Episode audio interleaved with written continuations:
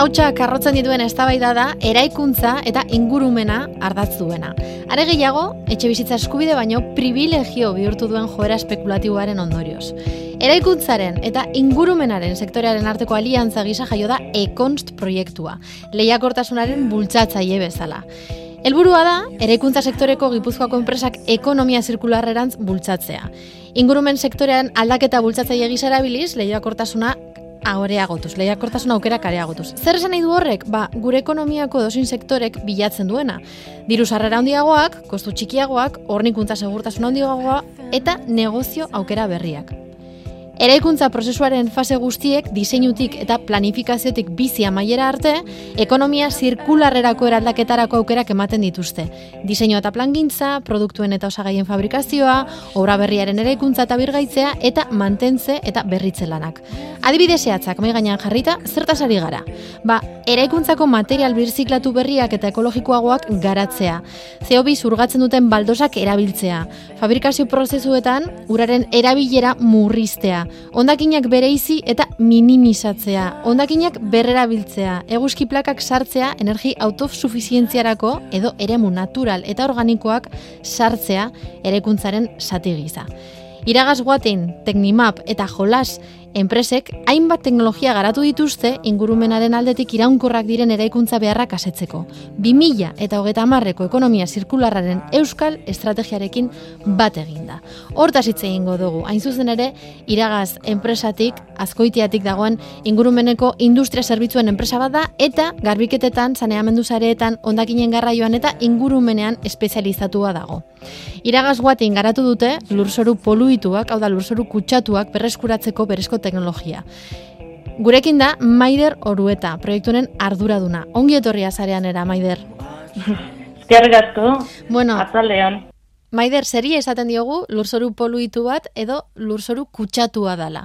Em, lurzoru poluituak edo kutsatuak bie e, kontaminanteak dituzten lurrak. Mhm.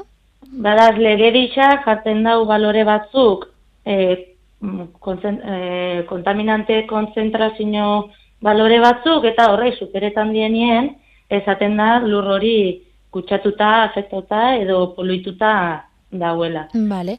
E, zer kutsatu dezake lurrak? Ze izan daiteke, hitz egiten dugunean e, lurzoru kutsutu, kutsatu baten inguruan, ontxe bertan azaldu diguzun bezala oso ondo zer dan, Mhm. e, ze izan daiteke, e, nik zeak bat bota dutela eta oraindik e, gauzak daudela, edo ez dakit, e, egon dala zer radioaktiboa edo, ez dakit, ze, ze, ze gauza topatzen dira, ze, ze nivel mota topatzen dira? Vale, arrazoiak asko izan leike, eta de hecho, en, arazo ambientala, lurren, lur kutsatuen arazo ambientala, e, arazo mundial bat da. Eta, bueno, Euskadi mailan apur bat esan geike, daukogela industria asko, eta azkenean industria horrek kutsadura sortzen dau ba, metalikoa edo organikoa, hidrokarburoak eta, Mhm. Gero, izeneke e, e, iturri desberdinak. Baina, batez ere da gure industriak sortutako kutsadura, bueno, da, ez? hemen Euskal Herrian daukaguna. bai, esan geikena, e, garrantzi geixena daukona, edo Mhm. izango zan industrializazioa, eta ba, bertatik e, bertidu dien, kutsatu dien e, alboko eta lurraz, be, e, azpiko, azpiko lurrak. Zuen ikerketaren emaitza izan dira hiru teknika e, lurzoru horiek e, berreskuratzeko nola baitez? E, berreskuratzeko berezko teknologia sortu Mhm. duzu eta hiru teknika izan dira e, lortu dituzuenak edo garatu dituzuenak. Azaldu aldizkigu zu zeintzuk diren hiru teknika horiek? Bai, e, iragaz 2013an hasi zen e, ba, lur kutsatuak tra, lur kutsatuen tratamendurako e,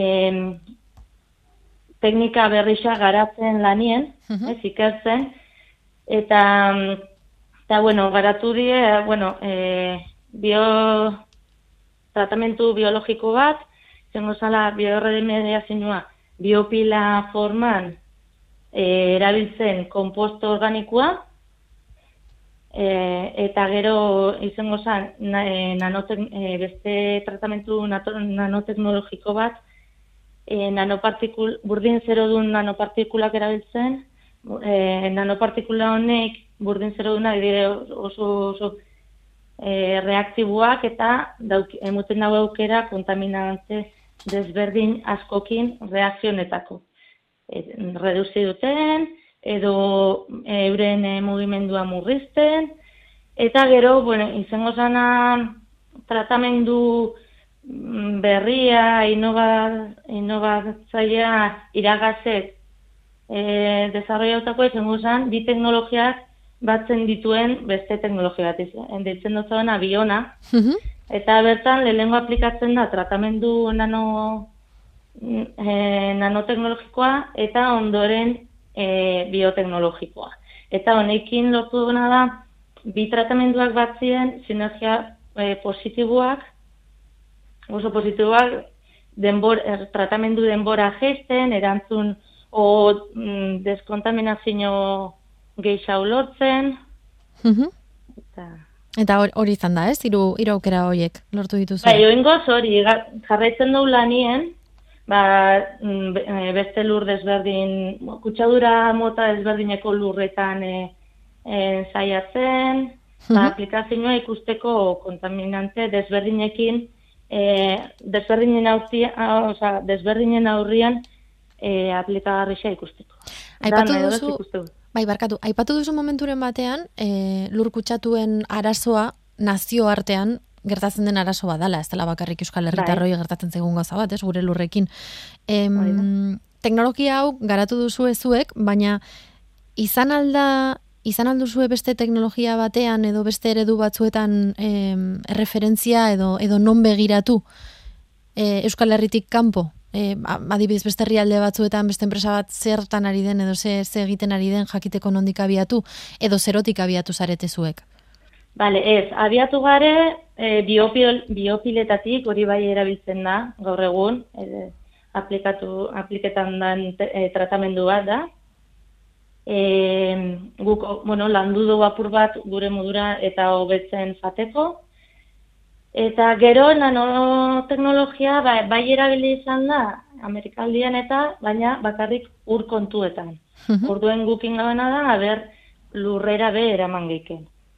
Eta posible izan da, eta, bai, da. Eta induena da, bateratzea, bi teknologiak e, baten izango zana, e, muteko erantzuna, kontaminazio ezberdina daukien lur bateri, e, Ez, azkenean no, kontaminazio organikoa eta biopilak bakarrik organikoa eta e, e, organikoa jemunen aitetza erantzuna.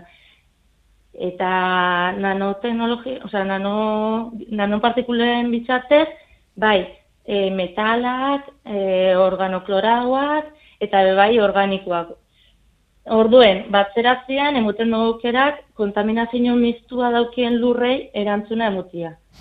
Hori dela abantaila handi bat, eta, e, bueno, e, 2000 eta, bueno, 2000 malau eta 2000 zen, iragazek eskatu zauen e, memoria, bueno, informiak abezatzen gure tratamentuan boduko e, mundu mailan eta e, bi informiak esaten zabien ez ez, orduen lortu dugu gure teknologia biona patentetia.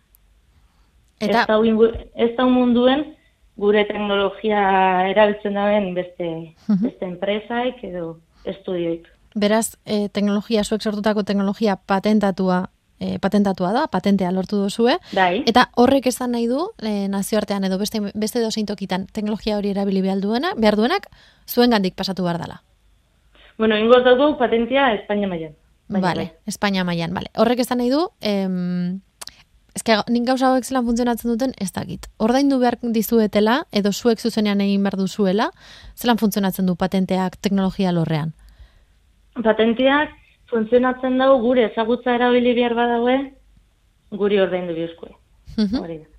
Edo gure laguntza eskatu, kasunetan konozimentu dana ezagutza dana gu dauku. Orduen, suposatzen dut, hasieran bintzet, bieko, bieko da biela gure laguntza. Claro, Maider, hau egin alizateko, hau da adibidez, eh, aplikazioetan pentsatzen ari naiz, eh? E, obra baten edo etxe batera ekin nahi dutela, uh jakiteko lurzoru hori e, zelan dagoen, eta behin dakitela adibidez kutsatuta dagoela, ba, ba garbitu alizateko teknologia da, ez? Mhm, hori da. E, zenbateko kostua izan dezake? Hori da, azkenien eraikuntza bat zain aurretik edo inbida lurren e, kalitatean ez du dizua. Horren arabera, urte, ezaten dau, e, e, lurzoru hori afektauta dauen edo ez, tratau bidan edo ez. E, horretarako presentatuan dugu gure teknologia. Bale, gaur egun, itxendana, normalien itxendana da eskabau eta bertederoratara eruen. Hori azkenien ez da emuten soluzio bat problema, ibezik eta leku batetik eh, bestera aldatzen da, eta bertan immobilizauta izten da. Orduen, guroguena da apur bat e, horrei erantzuna emutia, eta inbier bada konstrukzio bat, eta lurra afektauta badau, gure tratamenduakin bertan onsait izango zala e, lur hori errekupera, eta enplazamentuan bertan erabili. Galdetzen dut apurua kostuena. Ba ber, e, garatzen gabitz, et, e, teknologia, eta ezin da zifra bat zehatza emun, baina helburua eta bueno, ikusten duenagatik lortuko izango zen, e, zabortegira eramat, zabortegira eramatianakin e, kompetitibua. Baina, ba, aparte, dependentzen dau, oza, dependentzia asko dauko lurzoruan, kontaminazioan eta karakteristiken arabera.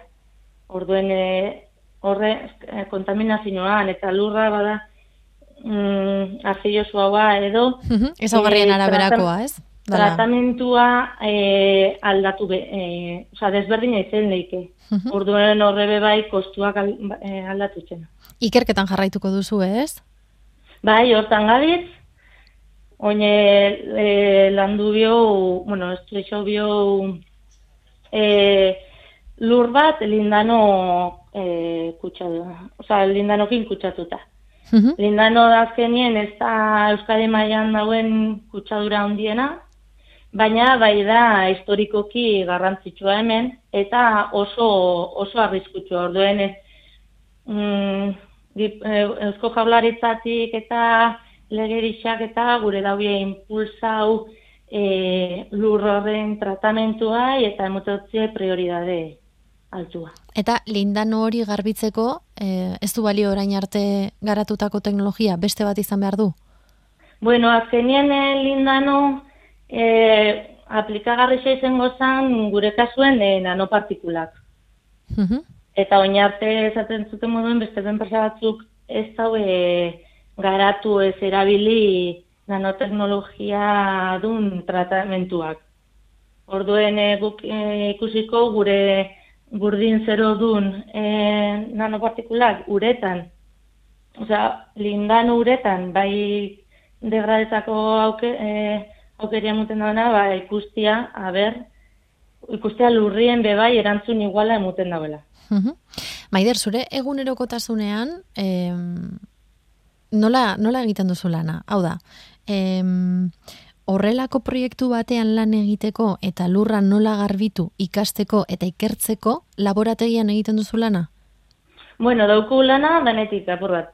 E, bai laborategi zen, da analizizak itzen, e, gero bai trabajo de campo esaten dana, ba, bertaratu lurran muestrak hartzeko, eta bebai itxen dugu, e, initzen dugu askoitzin bertan, ensaio bat, e, on-site, enpla, oza, zaukuen, e, e, emplazamentu industrial bat kutsatutakoa, uh e, reala, zauen abandonauta, eta bertan indou ensaioa on-site esaten dena, indou eskabau eta horro albuen montau gure tratamendu sistema.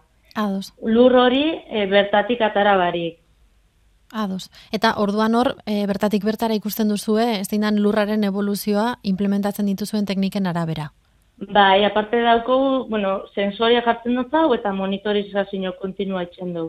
Eta noixian behin, ba, e, muestra batzuk hartzen du, ikusteko kontaminanteen segimentua, eta ber lortzen, lort, e, noiz lortzen duen gure helburuak.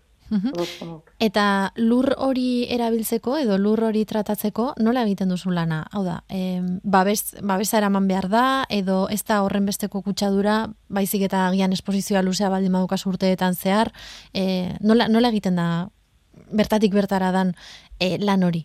Zeintzuk, zer erabiltzen dituzu? Lurran kutsadoran araberakoa izango zan be bai. Azkenien lindan odun e, lurrak kutsadora e, oso arreskutsua dauk, orduen bai erabiltzen die pixak eta dana.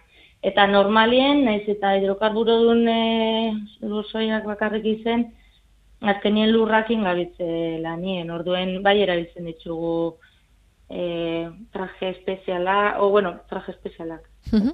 Aipatu duzu monitori, monitorizazioa baita ere. E, Bai. hori, hori zer da? Ordenagailu batean ikusten direla emaitzak edo Bai, ordenagailuan bertan? bai, gu dauko sistema bat, e, hori, zartzen dugu sensore desberdina, gure kasuan oxigenoa, humedadea eta temperatura, diela e, parametro klabiak bioaktibidade biologikoan, Eta e, horrek itzen daun e, neurketa kontinuak eta dauku aukera, bai mobiletik edo e, ordenadoretik ikusteko. Jarraitzeko erantzun horrek e, gazen edo non gazela.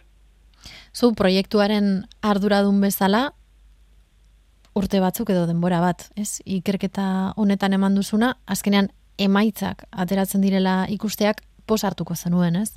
Bai, asko, asko. Gainera oso emaitza esperantzoreak eta lortu die, egisa zan eta oso satisfagagarria da. Zenbat zarete lan taldean, Maider? E, enpresa, o sea, iragaz enpresa amagos gari, Mhm. gutxitxo, e, eta holan proiektuen ibiltzen gare sei bat. Sei. Lanean. Eta entzuten ari, ari baldin bada norbait e, ontan lanean, lanean egitea edo lan egitea gustatuko litzaiokeena, e, ze gomendatuko zenioke, ze, ze ikasketa egitea? Bueno, desberdinak ezelik, ni adibidez kimikari xana, baina e, aldo, e, biol, biologiatik edo geologiatik bebai interesgarria die lur, saie, lur, lurretan lan itxeko. Ingeniariren bat badukazue, hori beti dago lan taldeetan. E, bai, Horrelako ere badaukazu. bueno, ba, sortea handia bidaltzen dizugu, zareanetik, aurrerantzean ere ikerketekin horren posika maitzeko, maider. Bale, ba, eskerrik asko. Zuei, Eskerrik asko zuei. Eta, bueno, eskerrik asko lur kutsatuak errekuperatzeko iragaze garatutako teknologian berri teknologiak aurkezteko aukera emutiagatik. bai gu hemen, zuek egiten duzuen lana ateratzeko beti prest. Ba, es- eskerrik asko eta laster arte, maider. Zuei, mi esker. Agur.